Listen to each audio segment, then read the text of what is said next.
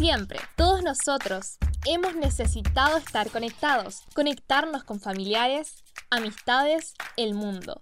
Pero la conexión más importante es con nuestro Dios.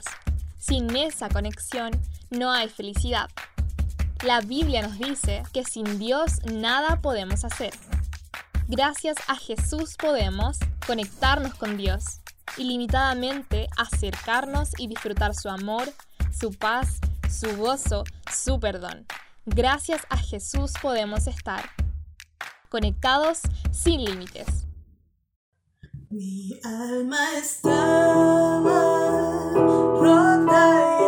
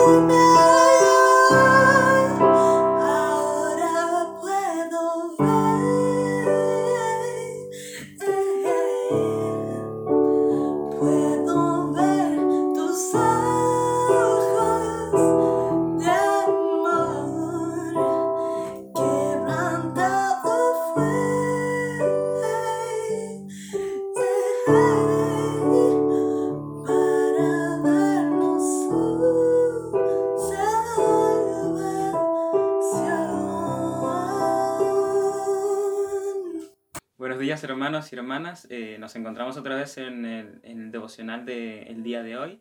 Em, espero que se encuentren bien, que tengan, hayan tenido un buen inicio de día y vamos a hablar sobre la palabra de Dios el día de hoy.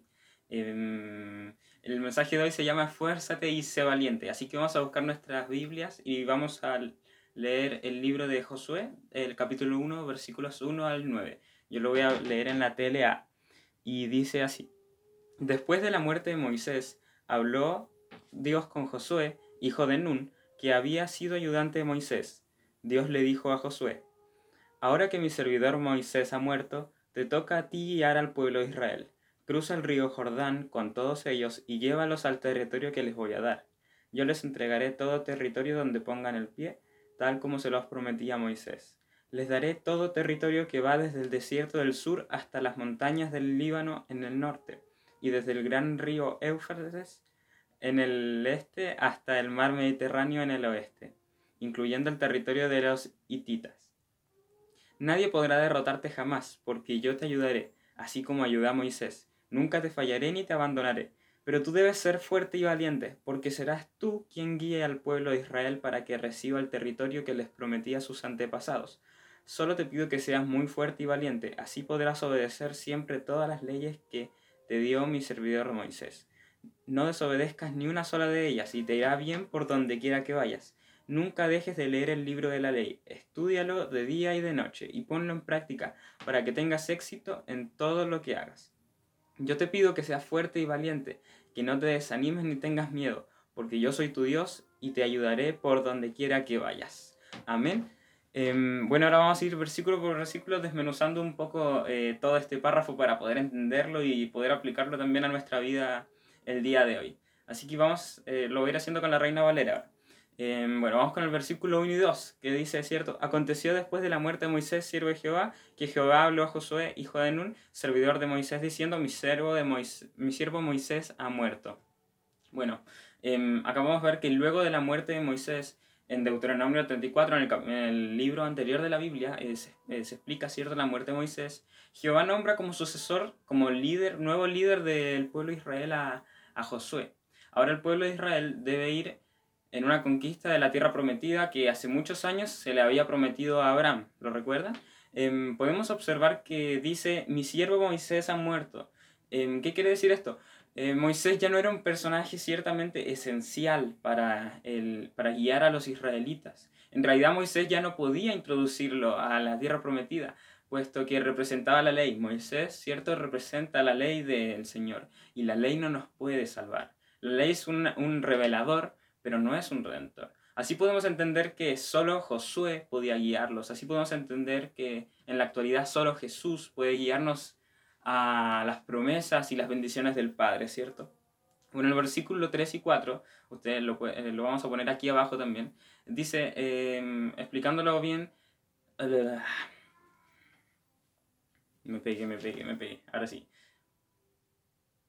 En el versículo 3 y 4 em, podemos ver que eh, Dios le prometió y le dio a su pueblo una gran extensión de tierra pero ellos solo tomaron posesión de una pequeña parte de esta tierra que Dios le había prometido y les había dado, ciertamente.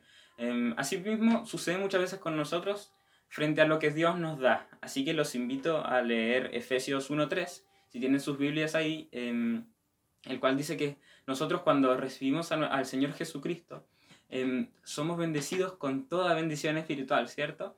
Y muchos cristianos son como aquellos israelitas que eh, en el sentido de que han sido bendecidos, hemos sido bendecidos con toda la bendición espiritual, pero sin embargo llegamos al final de nuestra vida con una pobreza espiritual enorme, sin haber tomado ese hermoso regalo del Padre. Eso fue lo que pasó más o menos con el pueblo de Israel eh, cuando llegaron a estas tierras, ¿cierto? Em, podemos ver en el versículo 5 eh, que hace tiempo atrás compartí un devocional sobre esto, sobre dos herramientas fundamentales para poder llegar al otro lado de la situación inesperada. Una promesa y, un testimonio. Esas dos herramientas son las que Dios siempre se va a preocupar de que las tengamos para poder sobrepasar estas batallas como la que tenía Josué en estos momentos, de poder ir a la tierra prometida, ¿cierto? Podemos ver que para llegar a la bendición prometida por Dios, Josué iba a pasar por momentos de dolor. Por eso es que eh, Jehová le da una promesa en este versículo. La promesa, la primera herramienta sería, eh, cierto, que nunca va a estar solo, que Dios nunca lo va a dejar. Y también le da un testimonio, que este, este testimonio es que así como Dios estuvo con Moisés, así también va a estar con Josué. Y eso es lo que da, eso es lo que nos da Dios también a nosotros en el día de hoy para poder pasar todas estas tormentas, ¿cierto? En el versículo 6 y 7 nos damos cuenta que Dios le pidió de manera insistente a Josué que se esfuerce y que sea valiente. Dios lo menciona eh, tres veces en realidad en esta parte de la Biblia, en el versículo 6, 7 y en el 9. para que no, sea, eh, que no sea parte de la palabra también, aparte de que se esfuerce y sea valiente, que no sea parte de la palabra, y con todo eso así poder ser prosperado con la bendición prometida mucho tiempo atrás, ¿cierto? En el caso de Josué. Y bueno, en nuestra vida también, para poder alcanzar las promesas de Dios, la promesa de, por ejemplo, que obtengamos que en nuestra vida se refleje a Jesús, que podamos tener los frutos del Espíritu Santo, el fruto del Espíritu Santo, perdón, es necesario hacer esto, todo lo que Dios le indicó a Josué. Es necesario para poder acceder a las promesas, a, a todo lo que tiene Dios preparado para nosotros. En el versículo, en el versículo 8, en el versículo 8 eh, podemos ver que Dios le dijo algo de suma importancia a Josué. No debía apartarse de aquellas instrucciones de la palabra escrita, de la palabra de Moisés, ¿cierto? Debía meditar en ellas y cumplirlas, en las palabras de Dios escritas por Moisés. En estos tiempos eh, sigue siendo de mucha importancia esta consigna de no apartarnos de la palabra de Dios y meditar siempre en la palabra de Dios para obtener las bendiciones que por medio de Jesucristo, solo por medio de Jesucristo, no por medio de la palabra, podamos tener. Y bueno, entrando al final ya en el versículo 9, estas palabras eh, muestran de manera perfecta el resumen de todo, lo que, de todo lo anterior que nombré. Se le ordenó a Josué entrar en acción a la batalla por la fe, ¿cierto? Como Israel, nosotros también debemos esforzarnos y ser valientes también poner en marcha nuestra fe sin soltar la palabra de Dios, sabiendo que es nuestra arma poderosa, nuestra espada contra el enemigo. Dios nos promete su protección y su cuidado. Nos da innumerables em, testimonios de su fidelidad, ¿cierto? A lo largo de toda la Biblia y a lo largo de los testimonios de nuestros hermanos nos podemos dar cuenta que Dios nunca les ha fallado. Más bien nosotros somos los que fallamos. Y bueno, nuestra tarea, como podemos ver en estos pasajes eh, rápidamente, que nuestra tarea es estar firmes, ser esforzados en todos los ámbitos de nuestra vida, en nuestro ámbito laboral, en nuestro ámbito espiritual, en nuestro ámbito laboral también, que es muy importante, y ser valientes frente a todo lo que venga. Bueno, hermanos, y eso era lo que les quería compartir el día de hoy, en esta mañana, eh, que eh, sepamos que tenemos que ser valientes, esforzarnos, ¿cierto?, en todos los ámbitos de nuestra vida, eh, sabiendo que al al final de esta carrera nos vamos a encontrar con la mayor bendición que podemos tener, con la mayor promesa que hemos escuchado, ¿cierto?, de parte de nuestro Dios, la cual es poder ver cara a cara al Padre, cierto, y estar eh, juntos con Jesucristo, el Señor nuestro. Así que en esta mañana vamos a orar, así que les pido que cierren sus ojos y vamos a orar. Señor, te damos las gracias por todo lo que nos das cada día. Gracias, Señor, porque nos das la oportunidad de estudiar tu palabra.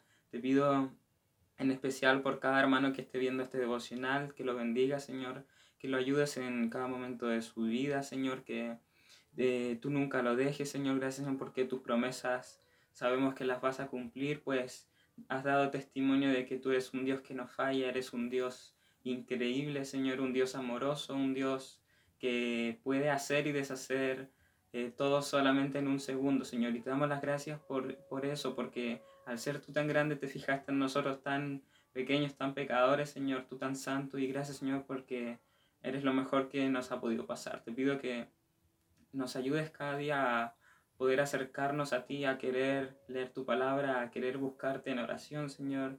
Muchas veces nos cuesta, pero te pido de corazón, Señor, que nos ayudes a cada uno de nosotros a poder buscarte cada día más. Gracias, Señor, por todo lo que nos das cada día. En el nombre de Jesús. Amén. Gracias por escuchar este devocional. Recuerda que siempre tenemos que estar conectados con Dios. Enchúfate. Nos vemos pronto.